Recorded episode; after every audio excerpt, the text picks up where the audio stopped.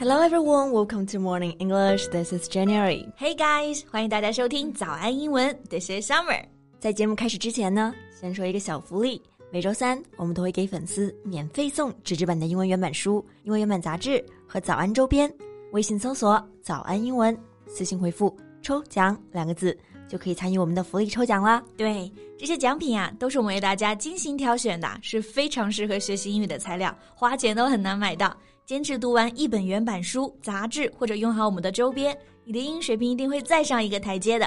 快去公众号抽奖吧，祝大家好运！Jen, do you like to watch the stars at night? Yeah, of course I do. But now in the city with the light pollution, it's really difficult to see the stars clearly. 那现在住在城市里面呢，晚上灯火通明的，然后又有光污染，其实我感觉很难看到星星了。Yeah, right. The light pollution 就是光污染。But still, I think we humankind all have that in common. We like to look up in the sky and watch the stars. 对，王尔德就说过一句话嘛，我们都生活在水沟里，但是有的人呢会仰望星空。We are all in the gutter, but some of us are looking at the stars. Yeah, right. 这句话说的很好啊，也很有名。Gutter 就是水沟、下水道。Look at the stars，仰望星空。有首歌不就这么唱吗？ Look at the stars, look how they shine for you. 对，所以你看，我们对星空啊都有特别美好的向往。So how about today we talk about that? Sure, let's talk about the shining stars. 那如果大家想要拿到今天的节目笔记呢，欢迎大家到微信搜索“早安英文”，私信回复“救命”两个字来领取我们的文字版笔记。 OK，那首先我们先看一个简单的搭配啊，就是说星星在闪耀。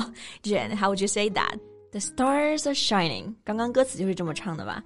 Look how they shine for you. Right. Shine 就是闪耀、闪烁的意思。对，而且不仅仅是星星闪耀啊，太阳也闪耀。We can also use the word shine.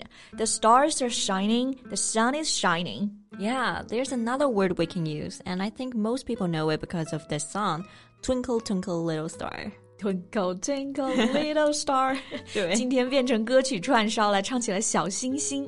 没错，那这里的一闪一闪亮晶晶啊，动词就是 twinkle，还可以直接做动词。Look, the stars are twinkling. Besides these two words, there's also a very simple word we can use. That's out.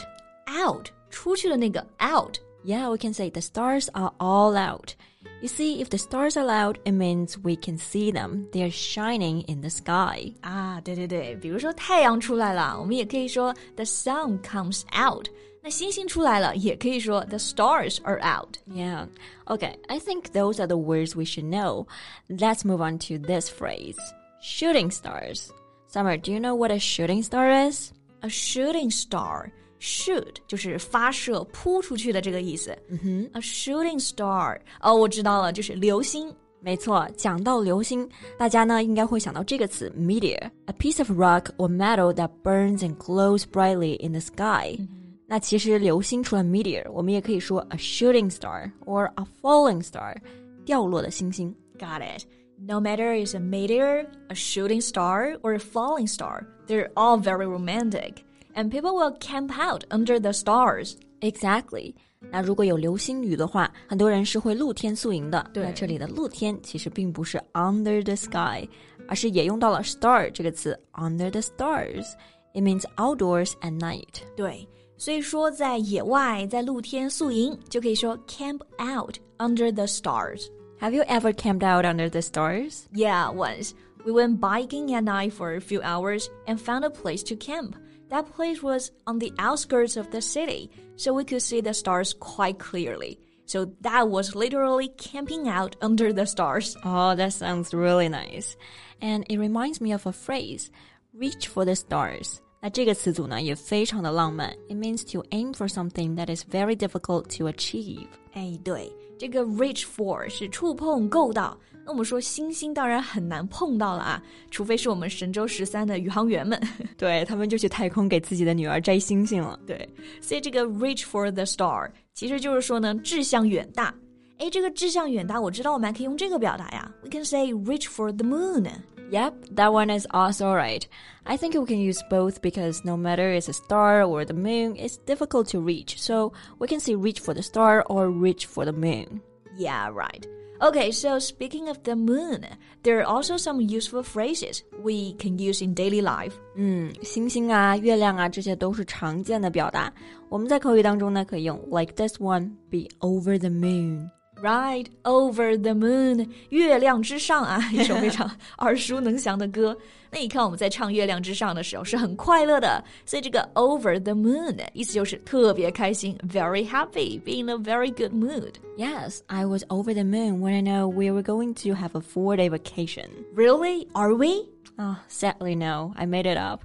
可惜啊，这个四天的假期并不是真的。哎，我就知道，因为平常哪里会有这种四天的假期呢？特别少见。嗯哼，哎，讲到这个特别少见啊，其实你看也可以用到 moon 月亮这个单词。We say it's once in a blue moon. Once in a blue moon. Yeah, I get that because a blue moon is very rare. 对，大家什么时候看到过蓝色的月亮啊？没有，对吧？很稀少。所以说，如果一件事情是 once in a blue moon，就是说非常罕见。Like if some people work in another city, they get to see their family once in a blue moon. In another word, they seldom see their family. Right. OK，那我们刚刚讲了星星、月亮还有太阳呢。Summer, can you think of any phrases about the sun? The sun. Uh, yeah, I've got one. Everything under the sun. For example, I have a good friend, and we can talk about everything under the sun. Talk about everything under the sun. 任何太阳下面的东西都能够聊。那这个其实是不是就是强调说你们什么都可以聊？ Exactly. The phrase under the sun is used to emphasize that you're talking about a large range of things.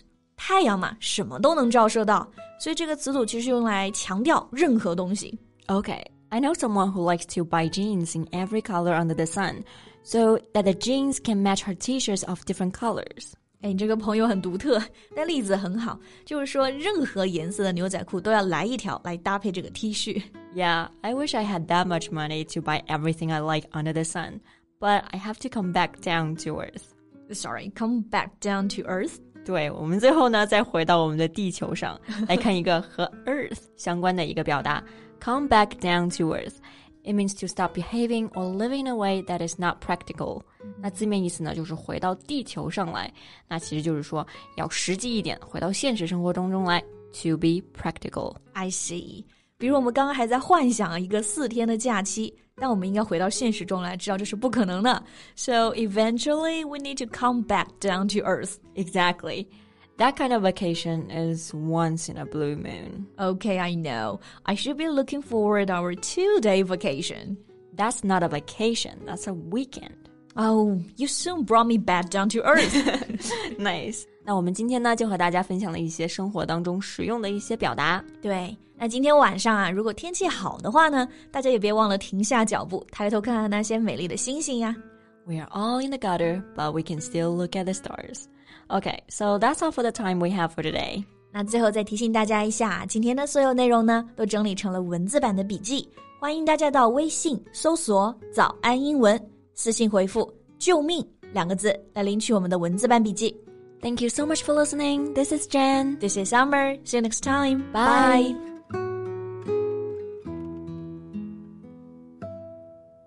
This podcast is from Morning English.